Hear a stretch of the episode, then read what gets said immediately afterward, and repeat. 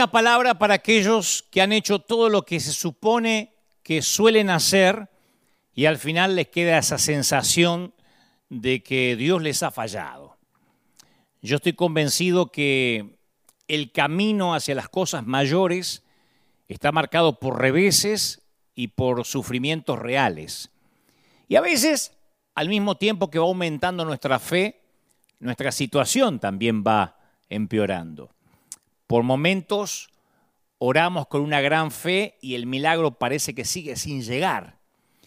Y si nunca has pasado por un momento como ese, yo puedo decirte con toda sinceridad que aún no has vivido lo suficiente. Porque el camino hacia las cosas mayores no es claro, a veces no sigue una línea recta, a veces la lluvia no llega a la mañana siguiente como pensábamos que sucedería.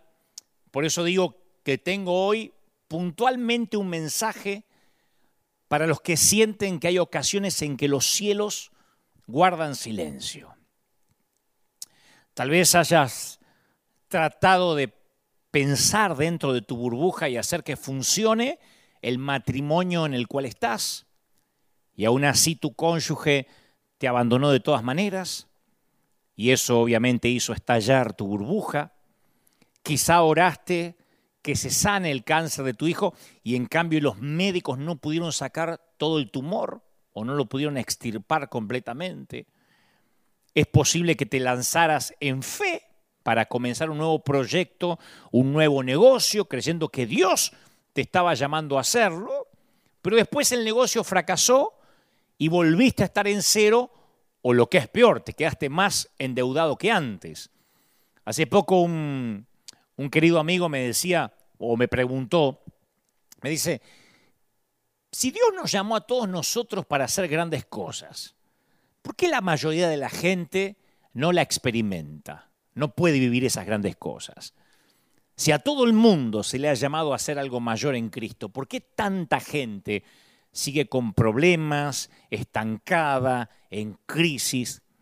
Y yo le respondí que creía que a veces escogemos el lugar equivocado para comenzar a buscar esas cosas mayores. ¿Mm? Tu vida mayor no comienza con la edificación de la casa de tus sueños. Como el Señor nos habló el domingo pasado durante el mensaje Quema las naves. Tu vida nueva no comienza hasta tanto quemas tu casa vieja. Yo pienso y estoy convencido que tenemos que comenzar con un acto eh, incendiario, aunque suene repetitivo, antes de avanzar más en el mensaje que Dios me dijo que te diga, déjame que te insista en esto.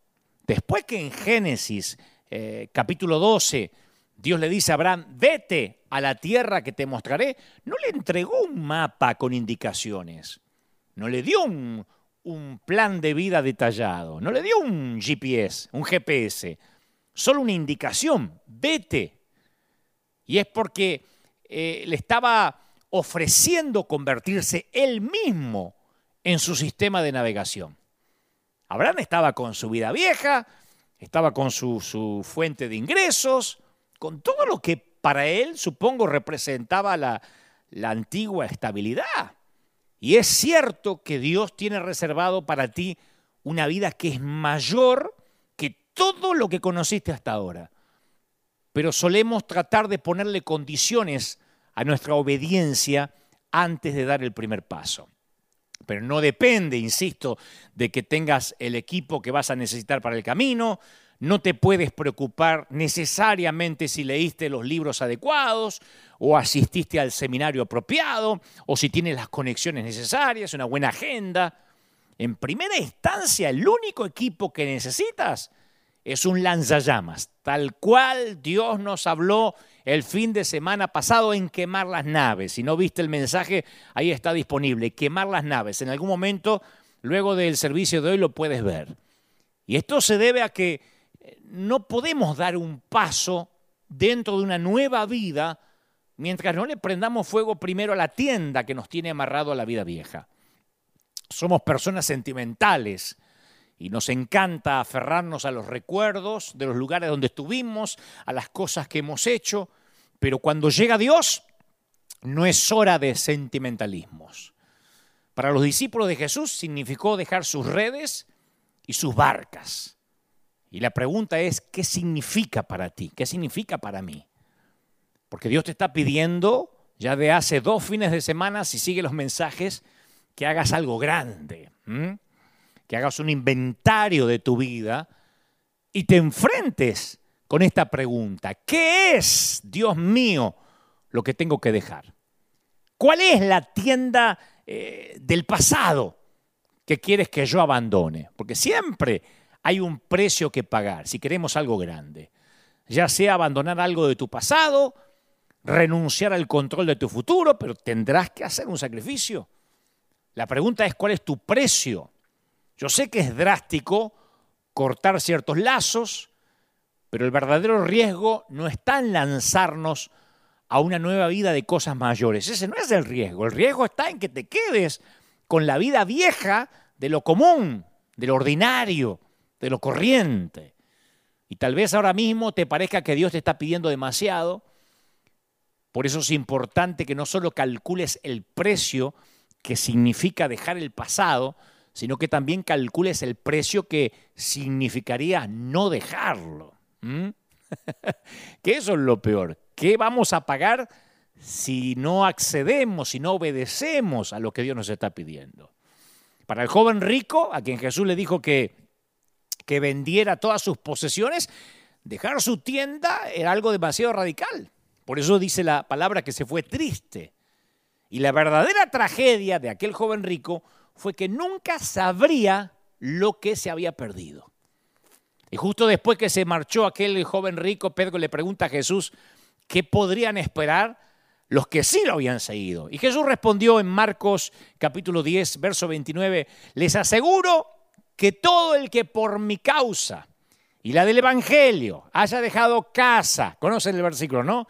Casa, hermanos, hermanas, madre, padre, hijos, terrenos, recibirá diez veces más ahora en este tiempo, ahora, de este lado del sol, y en la edad venidera, la vida eterna. O sea que el precio a pagar por seguir a Jesús, por seguir a Jesús es grande, pero el precio a pagar por no seguirlo es más grande todavía. Vas a renunciar a muchas cosas por seguir el llamado de Dios. Y en cambio te vas a perder muchas más si te quedas en tu tienda del pasado. Yo siempre me pregunto, ¿estaría yo mismo ahora acá? De no haber dejado mi tienda hace más de media vida. Gracias a Dios dejé mi, tienda y no volví nunca más la vista atrás. Pienso que uno tiene que estar decidido a decir, Dios mío, cualquiera sea el aspecto que tenga la nueva vida a la que me estás llamando, yo la quiero. Tanto si me llamas a hacer algo que parece grande como si me llamas a hacer algo que parece pequeño, pero va a ser una cosa mayor porque eres tú el que me estás llamando. Aquí tienes mi vida, Señor. Eso es lo que tenemos que decir hoy. Mi vida, Señor, está dispuesta para todas las posibilidades. Y esta es la locura que significa someterse por completo a Dios e, de esta manera. Porque por una parte se siente como que se está perdiendo el control de la situación. Y sin embargo, por otra parte, una oración como esa produce una, una libertad asombrosa, ¿no? Porque tu Padre Celestial tomará el resultado de tu obediencia en sus responsables manos. Entonces nunca más tendrás que seguir llevando solo esa carga. Uno le dice, Señor, acá estoy, haz de mí lo que quieras, como quieras, envíame donde sea, no me voy a preocupar más. Ahora, hablando con realismo, con los pies sobre la tierra, yo sé que es mucho lo que invertiste en la vida que levantaste, como Abraham. Yo no le estoy hablando a aquel que necesariamente está viviendo bajo un puente, que no tiene nada que perder. Yo le estoy hablando a aquel que tiene redes. Aquel que tiene algo que dejar, una tienda, una estabilidad. Pero a mí me sorprende que cuando Dios llama, como te está llamando, no entran detalles. Ahora, no estoy diciendo que a Dios no le interesen los detalles. Convengamos que Jesús mismo dijo, Él tiene contado los cabellos de tu cabeza y es consciente de cada gorrión que cae al suelo, ¿no? Lo que te quiero decir es que no, no los maneja, Dios no los comunica de la manera que la mayoría de nosotros preferiría que lo hiciera. Solo nos dice que le confiemos el resultado a Él y que hagamos lo que Él nos dice, que actuemos en fe y que actuemos en obediencia. Ahora, Dios no siempre te dice cómo lo va a hacer, sino te dice que lo va a hacer. No cómo, te dice que lo va a hacer. Y si te quedas sentado y esperando a que te diga cómo va a cumplir con su parte antes de que obedezca, te puede ir preparando para una larga espera. Mi vieja decía, quédate sentado que parado te vas a cansar. Lo más probable es que te quedes esperando toda la vida si quieres que Dios te explique primero cómo lo va a hacer antes de que tú obedezcas.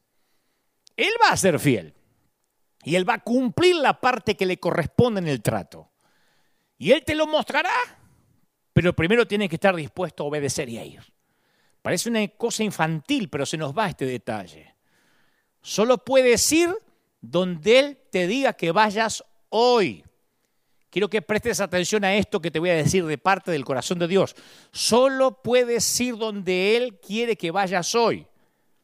Cuando te despiertes a la mañana siguiente, te va a mostrar dónde tienes que ir mañana. Y pasado mañana te va a mostrar dónde tienes que ir pasado mañana. Por lo menos mi vida es así hace más de treinta y tantos años. Y si Él te lo dijera todo de una sola vez, es probable que te asustaras o que no dependieras tanto de Él.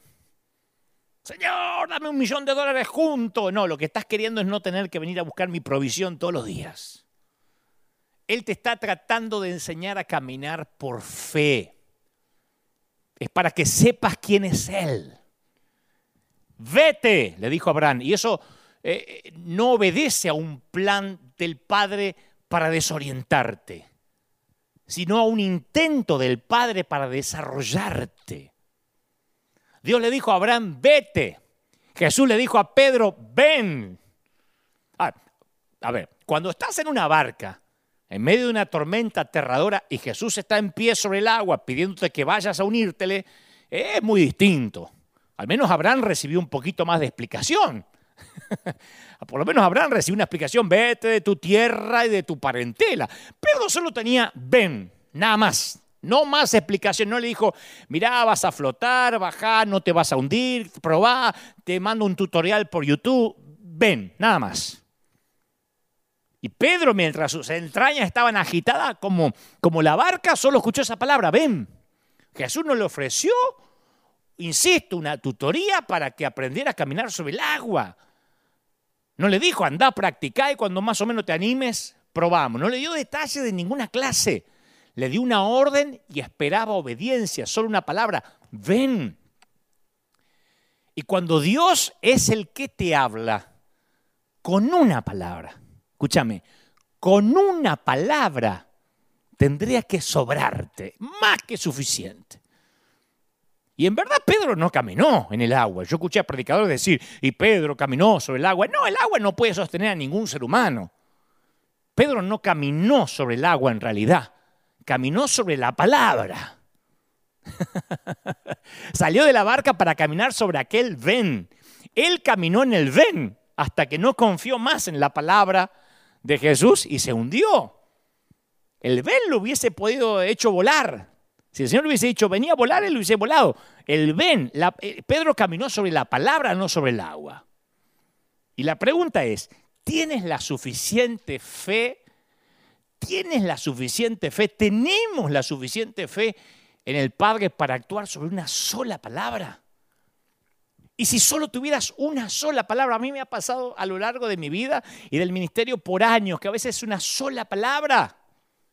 Una sola, ¿eh? no una frase, una palabra. Si es así, eso significa que, aunque no sepas cómo va a resultar todo, ni cómo va a terminar, estás dispuesto a obedecer. Tal vez la única palabra que Dios te esté dando en tu matrimonio sea, quédate. No sabes si es por ahora, no sabes si es para siempre, pero esa es la palabra que tienes ahora, quédate. ¿Y qué más dijo el Señor? Que lo va a cambiar al desgraciado este y que se le va a morir la madre. Quédate.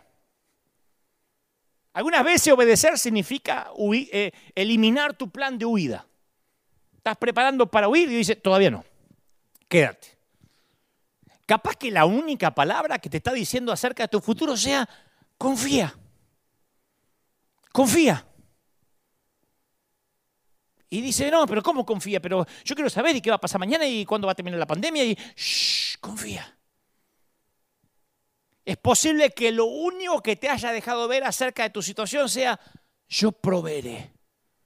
Sí, Señor, pero me rechazaron de todas partes se me fueron los ahorros y no tengo... Yo proveeré. En ese caso son dos palabras, ya eres afortunado.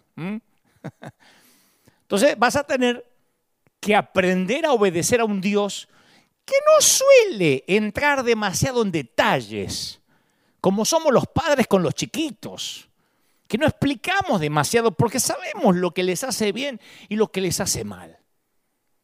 Nos comparamos de tanto en tanto con un ejército y los generales suelen decir, hay explicaciones que están por encima de la paga de un soldado. ¿Mm? Un soldado en la línea de fuego solo necesita saber si avanza, si permanece, si se repliega, no tiene que saber acerca de los planes del Pentágono o que le manden una fotocopia de las decisiones tomadas en el Salón Oval. Entonces cuando obedeces, estás poniendo los resultados en las manos de un Dios que conoce los detalles. Nosotros somos los que no conocemos los detalles. Entonces el punto de destino a Abraham ya lo tenía señalado en el mapa antes de que Abraham diera el primer paso. Dios ya sabía. No es que Dios le dijo, y salí y después vemos a dónde vamos. Dios ya sabía, el que no sabía era Abraham. Dios tenía el brazo derecho extendido para sostener a Pedro sobre sus pies antes que se hundiera en el agua. Entonces, solo porque Dios no te muestra a ti los detalles ni cómo lo va a hacer, no significa que Dios no conozca los detalles. Tu Padre tiene el control de todo el universo y Él está más interesado en que lo obedezcas de manera total antes de que lo comprendas de manera total. Dios está, lo diré otra vez, Dios está más interesado en que lo obedezcas de manera total antes que lo, lo comprendas de manera total. En realidad así es como le gusta obrar a Dios, así es Él. A Dios le fascina que confiemos en una sola palabra, en un gesto. Convengamos que hay dos razones principales por, por las que muchos nos quedamos atascados a veces en la vida, en el ministerio, en el llamado, en los negocios. La primera es que no pensamos lo bastante en grande. Y la segunda, que no comenzamos por algo lo bastante pequeño. Y son los dos lados de la misma moneda. Un sueño grande sin un comienzo pequeño no es más que una fantasía, una esperanza. Por eso Santiago señala que la fe sin obra es muerta o está muerta. Entonces la fe no es un estado mental, es un curso de acción. La fe es trabajo. La Biblia habla de, narra que dos reyes se juntaron en contra del otro y eran tantos los soldados y animales que morían de sed. Así que los tres reyes y sus séquitos se fueron en busca de Eliseo. Y Eliseo les confirmó a los reyes que cuando saliera el sol a la mañana siguiente, correría el agua. Sin embargo, le dijo a los reyes que primero dieran un pequeño y absurdo paso, pequeño paso. Así dice el Señor, abran zanjas para todo este valle, porque así funciona la fe. No es hora para el poder del pensamiento positivo. Mm, va a llover, mm, va a llover, dile al que está a tu lado, va a llover. Confiesa al día tres hermanos, va a llover, va a llover hermano, va a llover hermano. Empodérate con que va a llover. No es un pensamiento positivo. O repetir frasecitas del pastor. Es hora de agarrar la pala, mi viejo. si cree de verdad, pónganse a laburar, pónganse a trabajar, dijo el profeta. Dios dice, demuéstrenme en su fe y yo les voy a mostrar mi fidelidad si ustedes cavan las zanjas, yo voy a enviar la lluvia. Entonces la otra pregunta que te voy a hacer hoy es, ¿tienes suficiente fe para cavar una zanja aún si no ves ninguna lluvia no escuchas viento alguno? Si el servicio meteorológico dice que va a ser un sol increíble mañana, ¿todavía tienes suficiente fe para cavar zanjas? Yo me encuentro con gente soltera que me dice, no, estoy esperando a que Dios me envíe la persona adecuada. Pero tú, ¿eres esa persona adecuada para alguien? ¿Puedes cavar una zanja en un valle? Cavar una zanja en un valle sin que haya siquiera pronóstico de lluvia, más lo que, además de lo que Dios dijo, significa desarrollar tu carácter cuando no hay nadie a tu alrededor, cuando todavía no estás haciendo algo grande. ¿Cuáles son las zanjas que Dios semana tras semana, día tras día te está pidiendo que cabes? Porque a veces alguien escucha un mensaje de Dios o piensa que lo escuchó y cava sus zanjas esperando lluvia o derrama su única vasija de aceite. Y después todo lo que recibe de, de, cavar zanjas son espasmos musculares que le duran semanas. Parece que lo único que les quedó de cavar zanjas es el cansancio de haber cavado. Pero dice, no, Dios no derramó lluvia. O, vertió el poquito de aceite que le quedó, no llena más vasija, sino que desperdició el precioso aceite que tenía al principio. Y dice, no, al final no resultó. O sea, cuando Dios nos pide algo y no nos da nada a cambio de manera rápida como quisiéramos, sentimos como que nos acaban de estafar, como que Dios nos timó, Dios nos acaba de timar. Yo conozco a un hombre que, que sintió que Dios lo llamaba al ministerio tiempo completo, así que renunció a un buen trabajo cómodo que tenía. No era un tipo que andaba en busca de dinero, de fama, era un corazón, me consta, un corazón puro. Sin embargo, su decisión creó tensiones entre él y su esposa, empezó a tener problemas maritales a causa de su decisión. Y después de años de languidecer, regresó a su negocio anterior sin recibir ninguna recompensa, con el matrimonio en crisis, porque decía, tengo que proveer las necesidades para mi familia, a lo mejor me equivoqué en creer que Dios me había hablado. Y yo te podría contar así centenares de historias acerca de anhelos sin cumplir en la vida de los creyentes. Es más, cuando uno está liderando una congregación, es pastor, tiene que caminar entre esas historias con el agua a la cintura todos los días. Cuando oramos en fe para pedir algo y no sucede, por lo menos rápido, creemos que desperdiciamos nuestra fe. Y entonces hoy le voy a hablar a esos que están del otro lado, que están diciendo, Dios se está burlando de mí, yo oré, yo creí, yo invertí todo este tiempo, ¿para qué? Para nada. Y yo pregunto, porque hoy es un día de muchas preguntas, ¿no? Pero darte la respuesta antes que termine el servicio, el mensaje. ¿Cuál es la situación decepcionante de tu vida que parece muerta y que te hace sentir en derrota? No sé, quizás sea una relación en tu vida que se acaba de romper. Quizás sea la pérdida de tu trabajo, de tu empleo, Capaz que cometiste algunos errores terribles que te costaron la pérdida de una gran cantidad de oportunidades. Cualquiera sea la situación, no ha terminado tu historia mientras Jesús siga en la escena de tu vida. Yo no te puedo presentar una planilla Excel donde se documente a dónde fueron tus oraciones durante los últimos 10 años y la forma exacta en que Dios las invirtió. Pero Dios es demasiado fiel para estar desperdiciando tu fe. Es demasiado sabio para cometer un error. Es demasiado amoroso para no tener en cuenta lo que siente tu corazón. Te ama el Señor, príncipe. Te ama, princesa. ¿Cómo te ama el Señor? ¿Cómo se va a olvidar de tus oraciones? Él vigila cada una de tus oraciones. Así que tienes que seguir cavando, que viene mucha lluvia, aunque se tarde. Sigue cavando, sigue creyendo. Tú dices, ¿cuándo? Porque si no viene ya, tienes que seguir creyendo.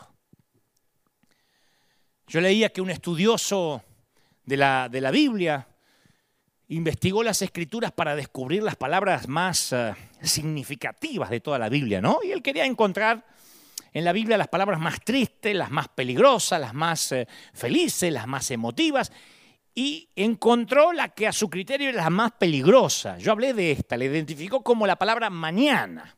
Tomorrow, dicen los gringos. Esa palabra mañana es un ladrón que roba los sueños y te roba la vida. Tengo un mensaje que también está en nuestro sitio web que se llama El calendario de los tontos, no te lo pierdas, que habla justamente de eso, de los que le asignan al mañana un valor que no tiene.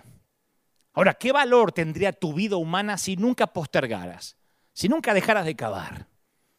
Yo pienso que serías una persona muy exitosa. Yo les digo siempre a los muchachos, a los jóvenes que me preguntan acerca de mi vida o quieren saber algo, les digo, mira, yo tengo las mismas 24 horas que vos, que el resto de la humanidad. No corro con ventajas de tiempo. Pero hay un montón de gente, más del 50%, que son postergadores crónicos. Y postergan cosas en todas las áreas de la vida. No cavan hoy. Dice, no, no, no voy a esperar que llueva. El Señor le dice, viene un diluvio, pero no empiezan el arca. no pagan a tiempo sus cuentas, esperan hasta Nochebuena para hacer las compras en Navidad, esperan hasta último momento para hacer la tarea de la escuela.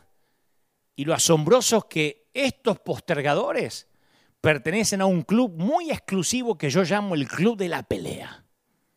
El Club de la Pelea. No hay un nombre más atinado que el Club de la Pelea. Y no te confundas.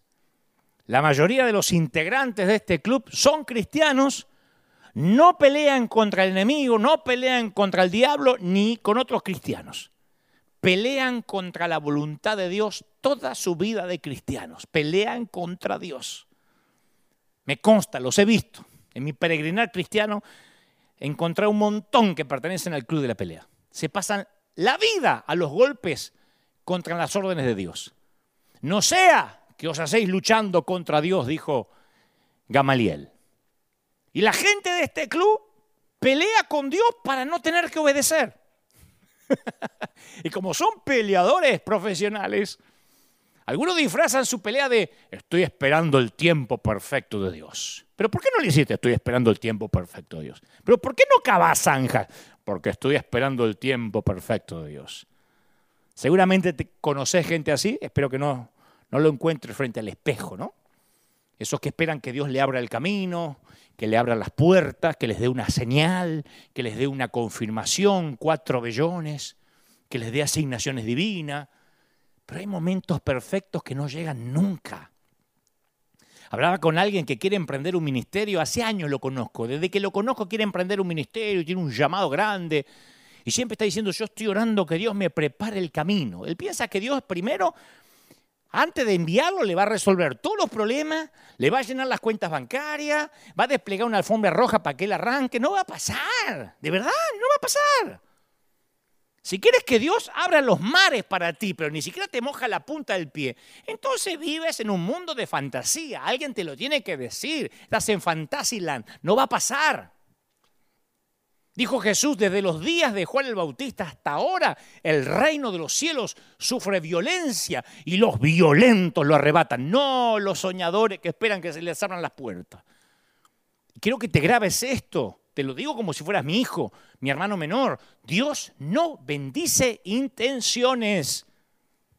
Dios no bendice intenciones.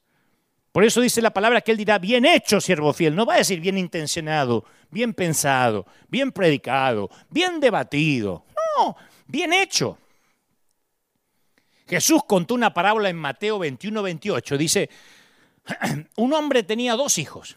Se acercó al primero y le dijo, hijo, ve a trabajar hoy a la viña. Y el muchacho dice, no quiero. Pero después arrepentido fue, dice Jesús. Y acercándose al otro, le dijo de la misma manera. Y dijo, sí señor, voy. Pero este no fue el sinvergüenza. Y Jesús dice, ¿cuál de los dos hizo la voluntad del Padre? Y dijeron ellos, el primero. Entonces la viña está llena de hijos que dicen, heme aquí, yo voy. Y después no mueven un dedo.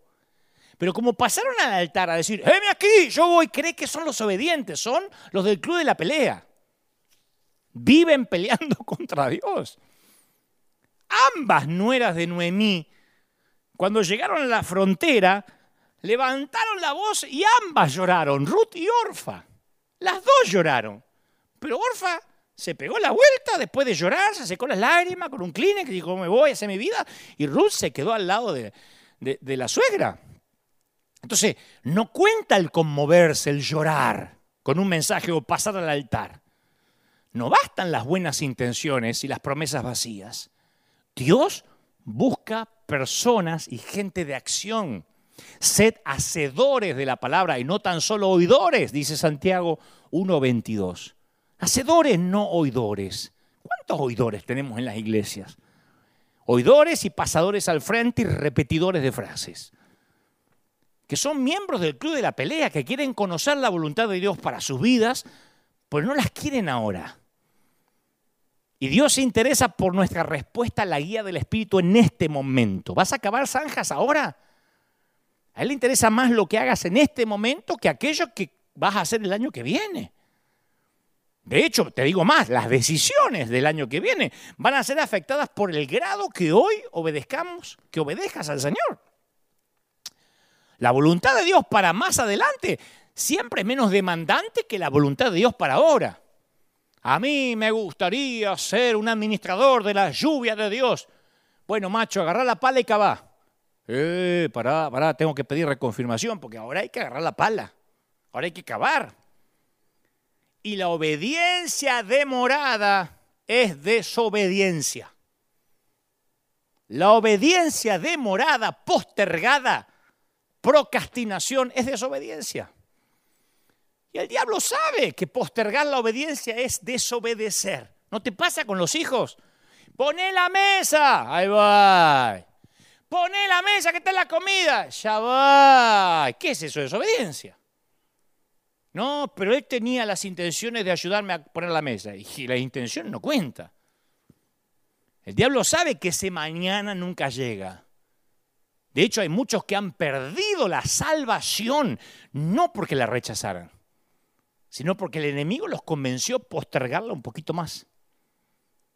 ¿Alguna vez escuchaste citar el versículo ese que dice, hoy es el día de salvación? Los evangelistas solemos decir, hoy es el día de salvación. Bueno, escuchaste mal porque ese versículo no existe en la Biblia.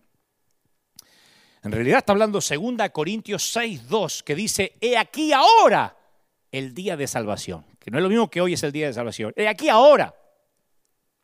Porque decir, hoy es el día no transmite la urgencia. Hoy es el día, de acá que termina el día, pensalo, no, ahora. Si alguien se está ahogando, no necesita que lo rescaten en algún momento del día. ¡Me ahogo! Sí, para que voy a almorzar, después te rescato. lo necesita ahora. Entonces cuando Jesús llama, no está diciendo, mira, querido, respondeme el llamado en algún momento de hoy. Te dejo mi teléfono, cualquier cosita me devolvés el llamado. Che, Moisés, ¿te dejo la zarza encendida todo el mes? Voy a hablarlo con Séfora, ¿viste? Cualquier cosa me llama. Si Séfora se pone loca, que no quiere, que te meta con el faraón, me avisa. Ahí va a estar la salsa ardiendo todos los días. ¿Y cuánto me la puede dejar ardiendo, señor? Y te la dejo de lunes a jueves, ¿te parece? No, déjame hasta el otro lunes. Dale. Y lo pensa. Imagínate. Igual si cuando el faraón se endurece te agarran las dudas, yo te voy prendiendo otras salsitas de reconfirmación, ¿eh? Preparé varias salsas para cuando te agarren las dudas. ¿Te imaginas un Dios hablando a cada rato, esperando que los señores se decidan. Eso no es la urgencia con la que Dios llama y ordena. Imagínate que eres médico en medio de este COVID-19, ¿no? Y además de ser médico, que quizás lo seas, eres la única persona que sabe cómo curar el virus. Imagínate en este caso hipotético que eres la única persona que tiene la vacuna. Entonces corres hacia el hospital para salvar a cientos de pacientes que están peleando por su vida. De repente alguien llama y te dice, hey, hey, deja eso y vení al cementerio y ayúdame a sepultar los que ya se murieron. ¿Qué dirías? No, no, no, lo siento. Yo no puedo ayudar a los que se murieron. Estoy demasiado ocupado salvando vidas como para enterrar muertos. No estamos llamados a sepultar a los muertos. Es lo que el Señor dijo literalmente. Deja que los muertos entierren a sus muertos. Está hablando de urgencia, no hay tiempo para llorar y hacer eh, tres días de luto porque se murió Maradona, no hay tiempo. Es un tema que Jesús enfrentó cada momento. ¿Cómo podía Jesús ayudar a las personas a entender la magnitud de lo que significaba seguirlo? Él dijo, si encuentras la perla más fina, Mateo 13, 44, venderías tú lo que tienes para poseerla si tropiezas con un tesoro enterrado, eso, eso es lo más importante. O sea, reordenas tu vida completamente. Cambia el organigrama de tu vida. Y yo te confieso que a veces obedezco la voz de Dios, la mayoría de las veces, y en otras oportunidades, para mi vergüenza lo digo, dejo que el momento pase. Y salgo con, déjame enterrar a mis muertos, déjame que tengo cosas en la tienda, y yo sé profundamente que me perdí una cita divina. Montones de personas, oportunidades y milagros desaparecen cuando el ladrón del tiempo entra en la casa. ¿Conocés la frase, ay, este no es un buen momento? No me llames, te llamo yo. Esas son las palabras favoritas de la postergación en todo lugar, en todas las culturas. Dios llama y decimos, sí, sí, sí, cómo no, déjame el teléfono, cualquier cosa te llamo. Y seguimos yendo a la iglesia por años, pasando al altar, aceptando grandes retos, pero más de repetir la frasecita no hacemos. Es sepultar lo que Dios nos está ordenando en el cementerio del pudo haber sido. Y el camino al infierno está faltado de buenas intenciones. Lo que es peor, muchos viven poniendo ladrillos en esa avenida. Mañana es una propuesta incierta.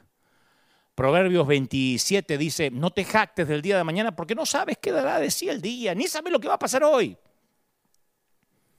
¿Alguna vez deseaste que un trozo del ayer volviera para poder hablar con alguien que ya partió? Hay cosas que hubieses querido decirle a tus padres si se te fueron. Una hermana, una hermana que, un hermano que perdiste. Una cariñosa abuela a quien no le pediste que te cuente más historias. Una pregunta que te hubiera gustado hacerle y cuando te acercaste besaste una frente fría en vez de una mejilla tibia. Si apilas la suficiente cantidad de mañanas, terminarás con un montón de ayeres vacíos. Santiago fue uno de los tres hombres que se durmió en el huerto mientras Jesús agonizaba en la noche de su pasión. Y luego de la ascensión de Jesús, Santiago sabía lo que significaba perder la persona más importante del mundo. Así que tal vez porque se quedó dormido en el huerto fue el que él dio uno de los más sabios consejos. Santiago. Él dice, vamos ahora, now. Los que decís, hoy y mañana iremos a tal ciudad y, traficaremos y ganaremos, cuando no sabéis lo que será mañana, ¿qué es vuestra vida? Dijo Santiago. ¿Sabéis qué es nuestra vida? Santiago 4:13. ¿Sabéis qué es vuestra vida? Neblina, que se aparece por un poco de tiempo y después se desvanece. Mañana, dice Santiago, es una palabra mortal, perezosa, presuntuosa, imprudente. Puede ser que nunca más escuches la voz de Dios como hoy. Capaz que nunca más la escuches. ¿Quién hubiese pensado cuando levantamos la copa el 31 de diciembre del 2019 que íbamos a perder a seres queridos, que no íbamos a poder vernos, que no íbamos a poder abrazarnos, que las iglesias iban a cerrar en su mayoría, templos? No podemos jactarnos del mañana. Y es posible que nunca más pases por este camino otra vez. Cuando Dios habla, el momento no es hoy. Sacate de la cabeza la palabra hoy, es ahora. Ahora. Capaz que no estés tan sensible mañana. y capaz que mañana la ventana de la oportunidad se cierra. Entonces, conocer la voluntad de Dios es una cosa, hacerla es otra cosa. La voluntad de Dios la conocen casi todos los cristianos.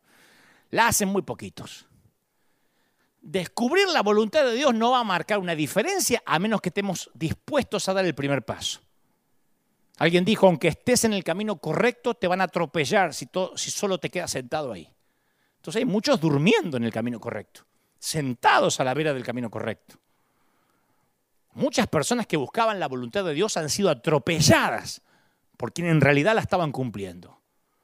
Y para hacer la voluntad de Dios hay que actuar. No es solo inspiración, es transpiración. No es solo la revelación divina, sino el esfuerzo. Yo sé que hay muchos que no son ni efectivos ni dan fruto, y no porque no estén ungidos. Me consta que están ungidos.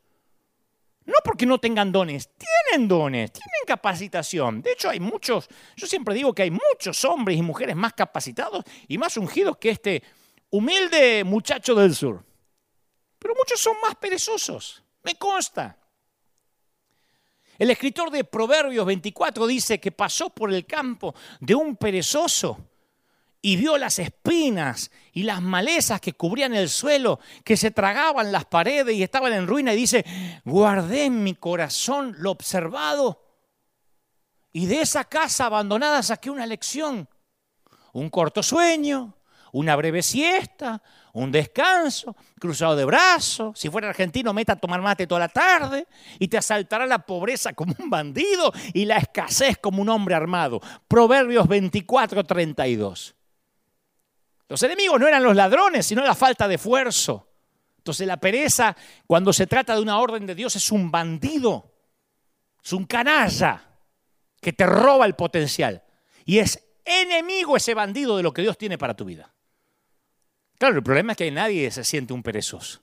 Yo voy por la calle y le dijera a la gente, eh, vos sos perezoso, nueve de cada diez te dicen, no, yo sí no tengo tiempo.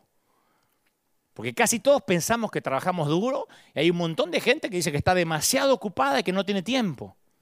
Sin embargo, uno puede estar muy ocupado y ser perezoso porque no quiere cumplir lo que Dios le está pidiendo que haga. Reiner Bunky, que estuvo predicando aquí antes de partir con el Señor, tremendo hombre de Dios, él dijo, Dios te va a levantar del pozo más profundo, pero no de la mecedora, no de la hamaca paraguaya. Eso tenés que hacerlo vos. ¿Eh? ¿Cuánto tiempo más vas a pasar sin hacer nada mientras envejeces en el desierto de la inacción? Peleando contra Dios, perteneciendo al club de la pelea. En Josué 3, yo voy a la historia y leo que los hijos de Israel se encuentran con el obstáculo del río Jordán imposible de cruzar por la marea alta. Y si José, Josué hubiese sido alumno de alguno de nuestros institutos bíblicos modernos, habría dado un consejo del tipo, caballeros, vamos a esperar a que se nos abra alguna puerta. ¿eh? Ahí está el río, pero no se puede cruzar. A ver qué puerta se nos abre, a ver qué se le ocurre a Dios. Vamos a orar. Pero el agua no se iba a dividir hasta que se mojaran los pies. y yo te digo algo, en el universo no hay asunto más importante y más urgente que la salvación de los perdidos. No hay otra, no hay otra cosa más urgente. La salvación de los perdidos. No por nada las últimas palabras de Jesús en la tierra fueron instrucciones de llevar el Evangelio a los confines del mundo. Y esta orden divina se la conoce como la gran comisión. Y Marcos 16, 15 está clarito. Dice, vayan por todo el mundo y anuncien las buenas nuevas. Pongan los pies en el agua anuncien las buenas nuevas a todas las criaturas, caben zanjen, caben zanjen. Salgan a cavar zanjas. Avancen, prediquen, muévanse. Hay dos acciones muy explícitas y críticas. Vayan y anuncien. Algunos creen que la forma más efectiva para ganar a los perdidos es no, hay que brillar y andar por ahí con el brillo como una luciérnaga y dejar que brille la luz y donde quiera que estás te ven la luz y solo te van a preguntar. Y si bien esas cosas buenas son buenas, si reemplazan el ir y predicar y meterse y mojarse los pies y cavar zanjas, no son más que una negociación cómoda. Hay muchos ministerios que gastan grandes cantidades de dinero, energía y no actúan como Jesús dijo, ni van ni anuncian. Y hay que hacer, obedecer. Cuando, cuando apareció David en el campo de batalla, él supo lo que tenía que hacer. ¿Quién es esta bola de grasa para atentar contra los escuadrones del Dios viviente? Dijo. Podría haber decidido recoger firmas, liderar una marcha de protesta, Podría haber pedido al gobierno que emitiera una declaración formal denunciando a Goliat por, por, por, discriminar a los israelitas por motivos religiosos, que decía, ¿dónde está tu Dios? Pudo haber hecho una protesta en la plaza. Podía haber organizado una reunión de oración para que Dios eliminara a Goliat, para que Goliat le agarrara un ataque cardíaco y se muriera solo. No tenía David tiempo de ir a la casa y preparar los músculos para la acción heroica. Tampoco se fue a practicar tiro al blanco con la onda. Uy, yo me agarro sin preparación. No se vino a preparar ahí. David tenía una única misión, decapitar al gigante. El antídoto contra la pereza es la urgencia. Despertar, sacudirse el polvo y moverse. El talento no es sustituto de la acción, la inteligencia no reemplaza la acción, la unción, la oración y el ayuno no reemplazan a la acción. A mí me preocupa, hay toda una generación que está esperando que se abran las puertas, que vengan los recursos, que le regalen un teclado, que lo llamen para, para que le den una beca para ir a estudiar allá, que, y no va a pasar. Yo por lo menos vengo de hacer cosas a la antigua, de creerle a Dios y hacer, sin un peso, creyendo en una palabra, en una sola palabra, ven, flaco, y le creía. Ni las palabras proféticas reemplazan a la acción. Por mucho que tengas una libretita llena de palabritas, viste que hay gente con la libretita, hoy Dios me dijo, en el 82 Dios me dijo que yo eh, voy a ser el presidente, y Dios me dijo que voy a ser el rey de España. Y andan con las palabritas en una libretita amarillenta, no sirve de nada, te vas a morir te van a poner la libretita arriba del cajón. No sirven si no te mueves.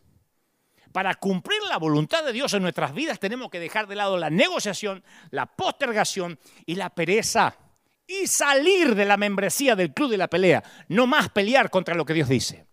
No más luchar contra Dios en un cuadrilátero de boxeo. y los miembros del club de la pelea suelen ser extremadamente creativos cuando hay que presentar excusas. Tienen algunas que suenan nobles, espirituales, la usan como sedante para calmar la conciencia, ¿no? Y, es una gran tragedia porque la vida es tan corta que el tiempo perdido no se recupera más. La realidad es que hay muchas personas que ya saben a qué Dios las llamó, pero no hacen nada. Porque una de las cosas que suelen decir los del club de la pelea es, estoy esperando en Dios, estoy esperando en Él. Como dije recién, estoy esperando en Él. Como diciendo que Dios se mueva primero. En Éxodo 14 los hijos de Israel habían salido de Egipto. Los ejércitos del faraón venían para matarlo. Acudieron a Moisés, le piden consejo. ¿Y sabe lo que Moisés hace? Va a orar a Dios. ¿Y sabe lo que Dios le, dice a Moisés? ¿Por qué clamas a mí? Uno diría, ¿a quién más quiere que clame? No, no me clames a mí, le dice Dios. Fíjate, Éxodo 14, 13. Éxodo 14, 13. Dios dice, ¿por qué venís a orar? Dice, pero Dios puede llegar a decir eso, sí. ¿Por qué clamas a mí, Moisés? Decile a los hijos de Israel que marchen. Estoy orando. ¿Qué venís a orar? Y ya, ya, ya te dije lo que tenés que hacer. Id y predicá. ¿Y estás orando para ver si Dios te llamó? Cuando oigas, quédate quieto. Lo más probable es que te lo haya dicho un pastor. Pero cuando oigas marcha, es Dios quien te lo dice. La palabra del Señor es marchen, empiecen a moverse en la dirección que Dios ya te guió. Y escuchaste esa frase que también lo dicen muchos los miembros del Club de la Pelea. No, no, no, no, lo que pasa es que yo lo haría, pero tampoco quiero adelantarme a Dios. ¿Te escuchaste? No quiero adelantarme a Dios. Yo me lo imagino a Dios allá en los cielos, ¿viste? Apoyándose sobre el hombro de Gabriel diciendo, che, este tipo, si aunque sea fuera más despacio, va tan rápido que no puedo seguir el paso, se me adelanta. lo más probable es que Dios esté esperando que te pongas al día, no al revés. No, no quiero adelantarme a Dios, dicen algunos. Son frases que pululan por ahí, suenan espirituales, pero es pereza. Los miembros del club de la pelea suelen decir el clásico, bueno, es que no tengo los recursos. Viste que las necesidades económicas se cuentan entre las barreras más prácticas entre aquellos que impide concretar los sueños. Pero el tema del dinero es un problema de fe, se resume en un problema de fe. Cuando Dios llama a inventar excusas, es pensar que Él no te va a proveer lo que necesitas. Dios no es pobre, no voy a decir nada que no sepa, Dios no es pobre, Él no necesita nada. Cuando Dios ordena algo es un Dios informado que paga por lo que ordenó. Él nunca te va a invitar a cenar y va a esperar que pagues la cuenta. Él jamás espera que nosotros financiemos su voluntad con nuestro bolsillo. Cuando Dios quiere algo, jamás pregunta cuánto cuesta. ¿Y esto cuánto sale? ¿No tenés una visión más barata?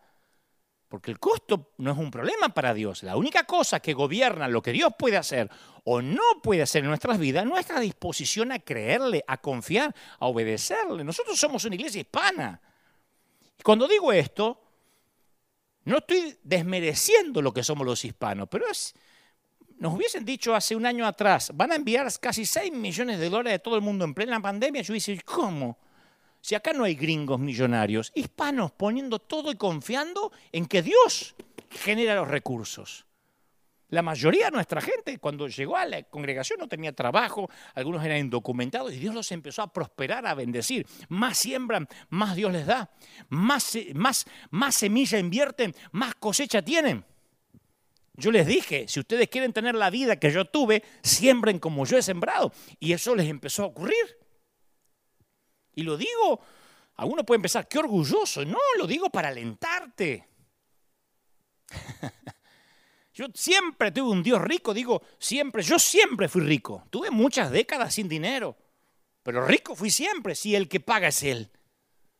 Jamás decida lo que es o no voluntad de Dios en cuanto a tu vida, verificando cuánta plata hay en tu bolsillo. Siempre mira los bolsillos de Dios. Jesús le dijo a los discípulos, mi comida es que haga la voluntad del que me envió. Juan 4:34. Esa es compensación suficiente, remuneración suficiente. Y luego dijo, trabajen, pero no por la comida que es perecedera, sino por la que permanece para vida eterna.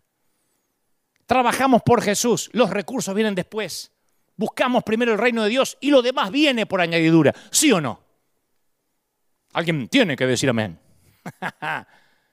en el club de la pelea suelen decir, no, es que está bien, pero lo que yo no tengo es capacidad. El Señor se le apareció a Moisés en una zarza de fuego y en el medio de la zarza le dice, ven, te enviaré a Faraón porque yo soy el que soy, yo sacaré, yo extenderé mi mano. No está buscando ni a los más talentosos, ni a los más inteligentes, ni a los mejores oradores, ni a los más instruidos, ni a los más intelectuales. Está buscando a los que están dispuestos a seguirle, a rendirse, a obedecer. Jesús mismo escogió a los suyos, no de la Universidad de Jerusalén. No eligió a las mentes jóvenes más brillantes de la sinagoga. Y mira que había muchos estudiantes de la Torá. ¿A dónde fue? A los puertos pesqueros, porque esa gente no le iba a decir que no. No estaba tan llena de letras y de intelecto para, para cuestionar. Entonces seguir a Jesús es muy simple porque no necesitas conocer el camino. ¿Sabes por qué para mí es sencillo? Porque no necesito hacer los milagros. Yo no necesito ser el Salvador, no necesito ser el sanador. No me adueño ni de los éxitos ni me adueño de los fracasos. Yo nada más tengo que ser el cartero. ¿Hay algo más sencillo que entregar un paquete? Esto me dice Dios que te diga. Ya está. Algunos piensan que si a River Arena le va mal, va a ser mi fracaso. Yo soy cartero. Y si le va bien, va a ser mi éxito. Yo soy el cartero. Yo no mantengo la nave a flote, apenas estoy en el timón por orden divina. Pero los del club de la pelea suelen decir, bueno, está bien, pero no siento que sea el tiempo, aleluya. Hmm, no siento que sea el tiempo. Cuando llego a una iglesia había un hermano que cuando hablaba de parte de Dios decía, aleluya, y hacía así. Hmm, como que al bajarle los mails del cielo le, hacía como, como una chiripiorca, ¿no? No siento, aleluya. Yo me lo imagino así. Pero acordate que la obediencia demorada es desobediencia. Y los que buscan la voluntad de Dios por siempre se ven sobrepasados por los que van y hacen. Jesús viene cuando sos joven y te dice, sígueme. Y decís, sí, Señor, pero bueno, primero déjame terminar los estudios, que consiga una novia. Te graduás, Él vuelve y te dice, sígueme. Y decís, bueno, sí, sí, pero primero deja que, que, que ahora encuentre un buen trabajo y ahorre algo de plata, me compre el autito y conseguís el empleo, capaz que te compras el autito. Y el Señor vuelve, y, porque Él es fiel y dice, sígueme. Y responde, bueno, bueno, sí, pero ahora deja que mis hijos terminen la escuela, justo son chiquititos. Y crecen los chicos, se van de casa, te traen nietos, y el Señor vuelve a la orilla de tu vida y te dice, sígueme. Bueno, Señor, te voy a seguir, pero primero deja que me jubile ahí cuando tenga tiempo jubilado y pueda cobrar mi pensión, te voy a seguir. Y pasan los años más rápido de lo que esperas. Y ese joven se hace viejo. Y un día se le pasó la vida. Y un día habrá quien baje tu cuerpo a una fosa cavada en la tierra para que vuelvas al polvo. Y puede ser uno más de los muchos que no siguen jamás el llamado de Dios, aunque fue a la iglesia todos los domingos de su vida. Conocer la voluntad de Dios no es lo mismo que hacerla. Yo te estoy diciendo que la tragedia más grande del mundo es una vida desperdiciada yendo a la iglesia solamente, cantando. La vida verdadera en su más pleno sentido no tiene que ver con tener pulso, sino en hacer la voluntad de Dios. Y a mí me encanta la forma que Lucas dice, y cuando trajeron a tierra las barcas, dejándolo todo de inmediato, lo siguieron. Dejaron sus redes de inmediato, dejaron sus barcas de inmediato. Ninguno se tomó una semana, tres días de inmediato. O sea que esa mañana saludaron a sus mujeres y dijeron, me voy a pescar. A la noche volvieron sin redes y con otro trabajo. Ninguno ni siquiera pidió mandar un WhatsApp. Ahora, como yo sé que en el club de la pelea saben pelear muy bien, son grandes discutidores contra la voluntad de Dios, porque llevan años de, de práctica, yo los puedo escuchar ahora. Está bien, Dante, entonces si Dios me llamó a servir, está bien, voy a ser un inconsciente. Hasta lo están escribiendo ahí algunos. Porque los del club de la pelea se niegan a dejar la membresía. Así que tengo que renunciar a todo, dejar a toda mi familia, mi trabajo, no importa quién pague la renta y mudarme a otro país ahora mismo. ¿Me está diciendo eso? Pero yo quiero que aprendas algo a distinguir entre llamamiento y comisión. Cuando Jesús llamó a sus discípulos, no los llamó a ser apóstoles, ni profetas, ni evangelistas, ni pastores, ni maestros. Los llamó para que lo siguieran. Y cuando le siguieron, les prometió que los haría pescadores de hombres. En el medio hubo un tiempo de aprendizaje, desde el llamado a seguirle a Jesús y el momento en que le dio la comisión de predicar el Evangelio. O sea que la obediencia al llamado de Dios tiene que ver con seguir a Jesús. Es muy probable que no te haya dicho, ve y hazlo, hazlo ahora. Lo más probable es que te diga, ven y sígueme. No te preocupes por la comisión. Vendrás cuando estés siguiendo a Jesús. A mí me dijo el Señor hace treinta y pico de años, pastor de los jóvenes te dirán. Y acepté ese llamado y la comisión vino un tiempo después. Primero estuvo el llamado y aceptar ese llamado. Que no fue pasar al altar, fue empezar a quemar la tienda, cavar zanjas. Porque así como la incredulidad bloquea las bendiciones de Dios, la obediencia las libera. Josué 18 dice, y Jehová dijo a Josué, no tengas temor, yo te los entregué en tu mano, ninguno prevalecerá contra ti. Y Josué vino a los enemigos de repente, habiendo subido toda la noche de Gilgal. O sea, los soldados enemigos huyen, Israel los persigue, pero entre la promesa y el milagro, entre el llamado y la comisión, hay una porción de información que pasamos por alto. Después de marchar toda la noche desde Gilgal, Josué atacó por sorpresa. Toda la noche. Toda la noche cargando armas, cargando víveres a oscuras, 35 kilómetros cuesta arriba, a horas antes de la mayor batalla. Yo tuve una repentina revelación acerca de la oración. Si vas a orar para que Dios te dé una victoria, si vas a orar para que Dios confirme tu llamado, más vale que estés listo para marchar toda la noche. No llore después. no llore después, cuando Dios se tome en serio tu oración. La oración de Josué no es una excusa para eludir responsabilidades. Él oró luego de marchar toda la noche. Hizo todo desde el punto de vista natural. Se esforzó físicamente. Se esforzó mentalmente, ejecutando la marcha con estrategia. Y emboscó al enemigo. Entonces, si vas a tener la audacia para pedirle a Dios algo, más vale que estés listo para actuar. La oración audaz tiene que estar amarrada a la obediencia práctica. De otra manera, no es fe. Es, qué sé yo, energía mental positiva. Todos los años hay miles de asistentes a los congresos que confiesan empoderarse, eh, conquistaremos el mundo, Pinky, y no hacen nada. No aparecen. ¿Y sabe por qué? No, no sorprende que Dios no conteste esas oraciones, porque oran por milagros, pero no se mueven. Y la mayoría de las veces, si no te mueves, Dios tampoco lo va a hacer. Es la manera que Él diseñó el funcionamiento de la fe. Las señales siguen a los que creen, nunca los que creen siguen las señales. Y los miembros del club de la pelea aman estar frente a la zarza. Y dejan para mañana lo que el Señor le dice a través de esa misma zarza. Es más, el logo del club de la pelea es una zarza que jamás se apaga. Yo tengo el llamado. Hmm. Y organizan su vida alrededor de las zarzas, en servicio alrededor de la zarza, congreso de cómo arder la zarza, congreso de cómo identificar la zarza, congreso para tener más zarza, congreso para plantar zarza, y no se mueven de ahí, las zarzas no liberan al pueblo de la esclavitud. Dicen, Dios me llamó. Y lo único que hacen es mandar mensajitos por WhatsApp, discutir, debatir de la sana, la mala doctrina, acerca de lo que hacen los demás, pero nunca, jamás se mueven delante de la zarza. Quedan ahí. Ahí, frente la zarza. Pertenecen al club de la pelea con el loguito de la zarza. Y nadie fuera del club los conoce. Ah, la pregunta primaria de alguien obediente no es ¿por qué? Porque la obediencia no insiste en respuestas. El que obedece no requiere explicaciones. La pregunta es ¿qué? ¿Qué quieres que haga? ¿Qué quieres que diga? Las preguntas ¿por qué? desafían a las respuestas. Pero las preguntas ¿qué? invitan a recibir dirección.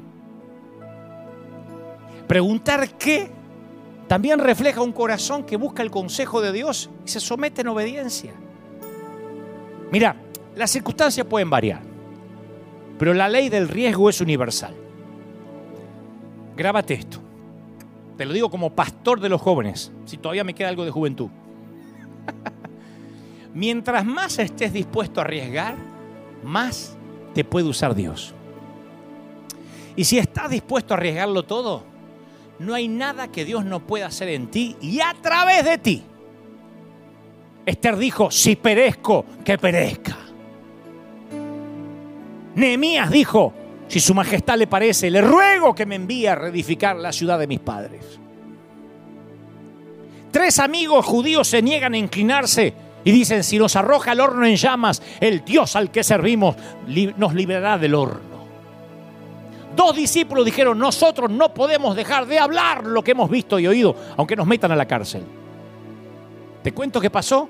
Esther salvó del genocidio al remanente judío. Nehemías reconstruyó los muros de Jerusalén. Los tres amigos fueron ascendidos políticamente en el poder de Babilonia. Y todo el mundo antiguo oyó del Evangelio porque no pudieron callarle la boca a Pedro y a Juan. Dios siempre nos llama a un terreno desconocido y quieres que vaya donde no fuiste antes y hagas cosas que nunca hiciste. Si estás haciendo siempre lo mismo y en el terreno conocido, lo más probable es que Dios no esté en la ecuación. Obedecer. No te voy a aburrir contándote las historias de ir a un estadio a rentarlo sin dinero, de enfrentarme a presidentes, de creerle al Señor y meterme en un programa de televisión sin capacidad. Y todas las historias que yo he contado en todos los libros que andan por ahí, Pasión de Multitud, El Código del Campeón, Destinado al Éxito. Pero voy a terminar con una historia real, tan real como las mías. El 31 de octubre del 2008, el piloto Gene O'Neill, de 65 años, llevaba 40 minutos de vuelo desde que salió del aeropuerto de Escocia e iba para Inglaterra cuando perdió la vista. Estaba solo y sufrió una apoplejía. Eso era literalmente seguir volando a ciegas.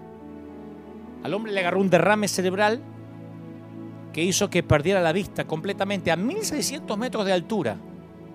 Decía que tenía la razón todavía, no perdió su juicio cabal. Entonces buscó a tientas la radio, hizo una llamada de emergencia a la torre de control. Esto está en todas las noticias, 2008.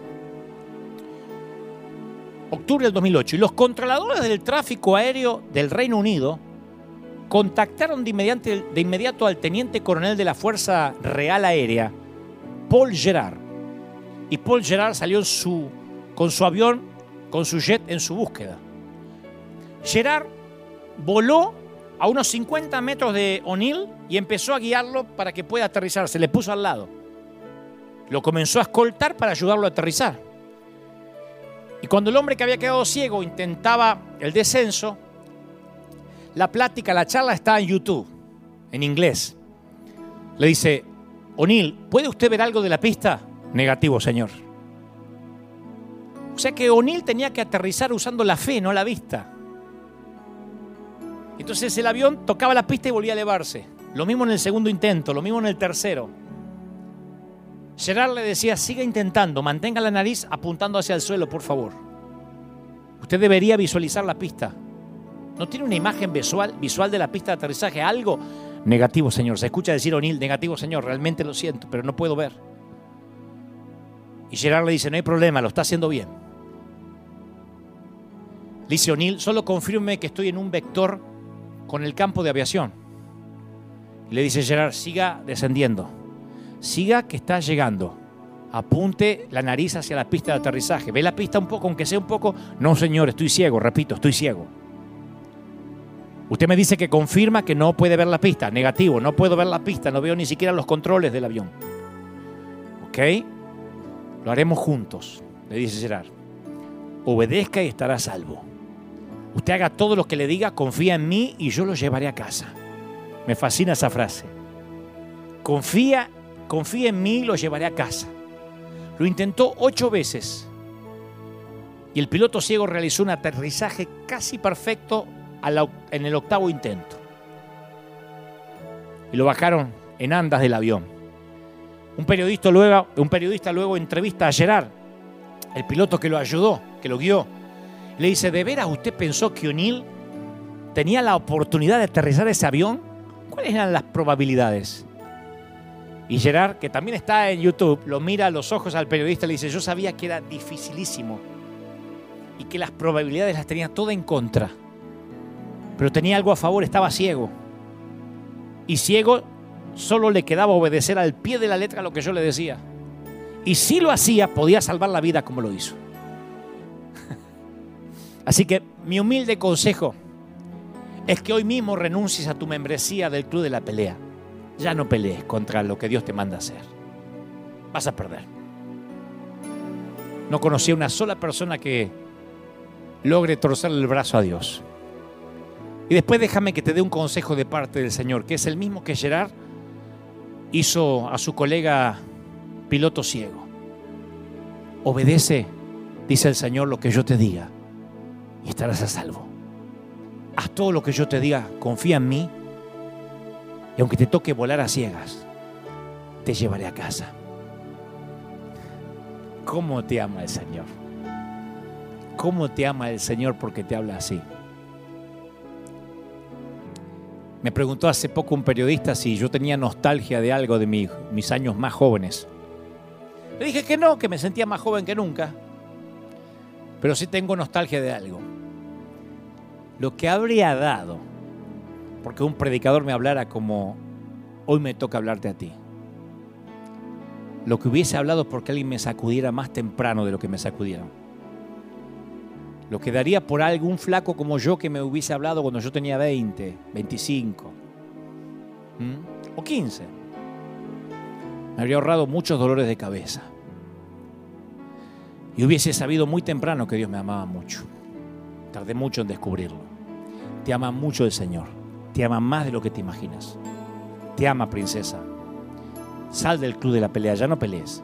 Baja del cuadrilátero y dile, Señor, ¿qué quieres que haga? Y después confía. Cuando no vengan las finanzas, cuando no llegue la lluvia, aunque cabe zanjas y las zanjas estén vacías. Cuando vacíes la vasija y parece que el aceite no viene, confía. Cuando la enfermedad tarda en irse, cuando el matrimonio no termina de arreglarse, cuando los hijos no terminan de comportarse, sigue confiando. ¿Y luego qué? Apunta la nariz hacia la pista. Sigue las instrucciones del Padre y te llevará a casa. Confía en Él. Y mañana, otra vez. Y pasado, otra vez. Y pasado, pasado, otra vez. Hasta que te toque ir a la eternidad. Un día a la vez. Basta el día con su afán. Confía en el Señor. Y Él hará. Padre, a los que están por primera vez.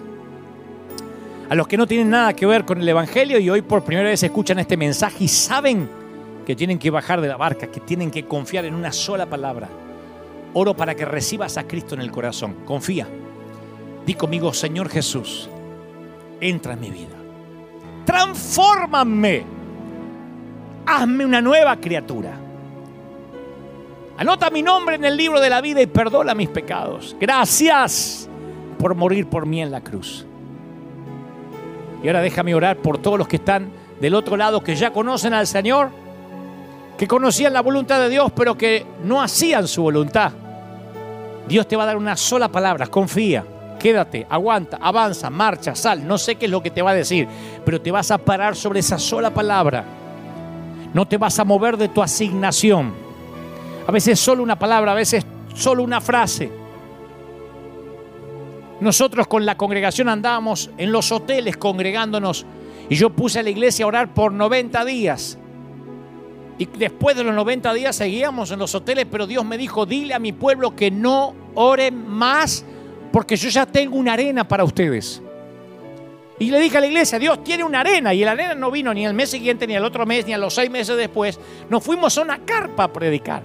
Pusimos anexos. Como que ya teníamos una iglesia central. Dios dijo, ya no oren más. Y en esa palabra nos mantuvimos. Y Dios después nos terminó regalando este sitio. Cuando empezó la pandemia le dije, Señor, ¿qué tengo que decir? Y Él vino y fue más generoso esta vez. Me dio tres palabras.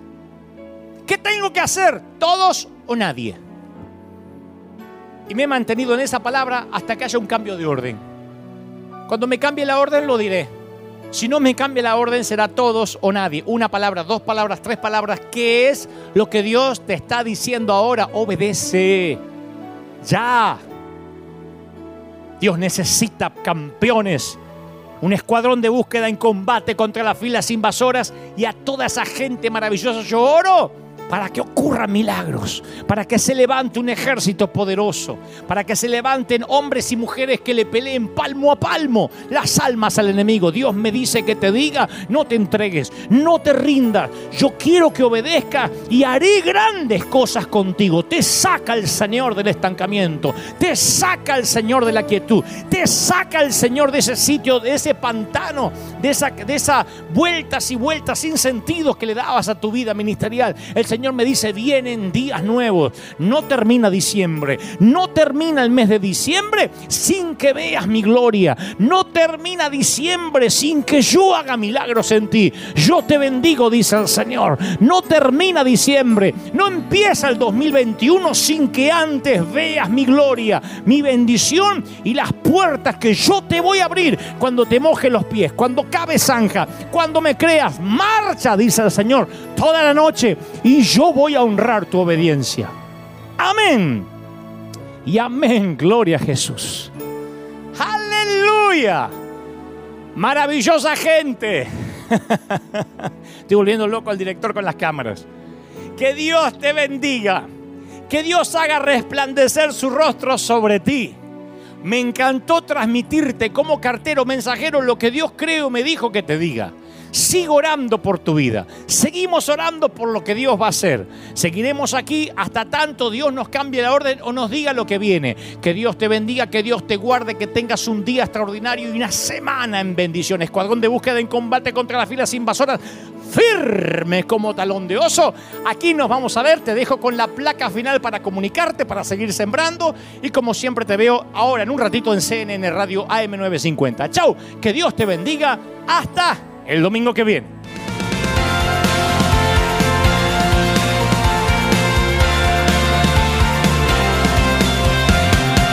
Apareciste una noche de soledad, abandonado y perdido te reconocí. Tu voz diciéndome no temas, yo estoy aquí.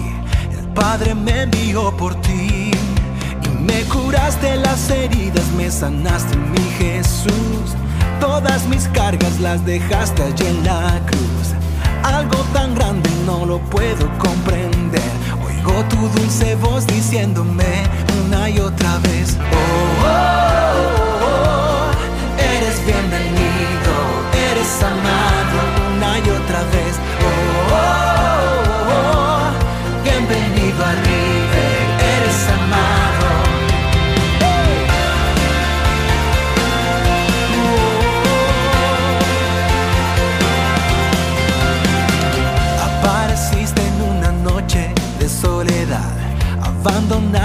perdido te reconocí. Tu voz diciéndome no temas, yo estoy aquí.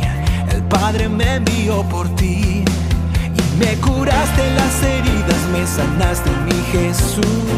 Todas mis cargas las dejaste allí en la cruz.